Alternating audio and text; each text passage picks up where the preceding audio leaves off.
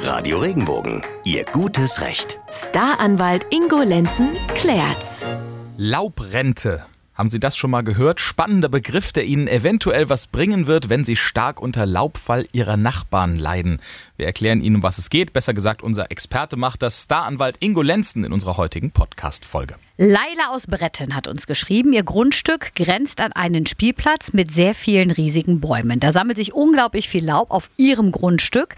Es würde schon so ein bisschen helfen, wenn die Bäume, die auch über ihr Grundstück ragen, zurückgeschnitten werden. Jetzt hat ein Mitarbeiter der Gemeinde, der war da, der hat sich die Situation schon angeschaut und der hat gemeint, dass es aber nicht notwendig sei. Leila kann das aber so halt nicht akzeptieren, da sie ja das Entfernen des Laubs unglaublich viel Mühe kostet und sie nichts für die Ursache kann. So, Ingo Lenzen, jetzt kommst du mit dem Fachbegriff dafür und der Erklärung hoffentlich. Ja, die Leila spricht das Problem der sogenannten Laubrente an.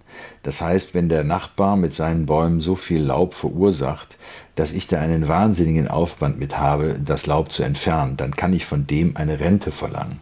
Also ein, ein jährliches Entgelt zweimal, das mich halt dafür entschädigt, dass ich diesen Aufwand habe. Aber die Gerichte hängen dieses Schwert der Laubrente sehr, sehr hoch auf. Also es gibt da zum Beispiel eine Entscheidung, die sagen, wer zweimal im Jahr 10, 80 Liter Säcke entsorgen muss, der ist nicht so stark betroffen, dass er da eine Laubrente verlangen kann. Zweimal im Jahr 10 80 Liter Säcke. Wow. Das ist ordentlich. Ja. Also das muss er erstmal zusammenkriegen.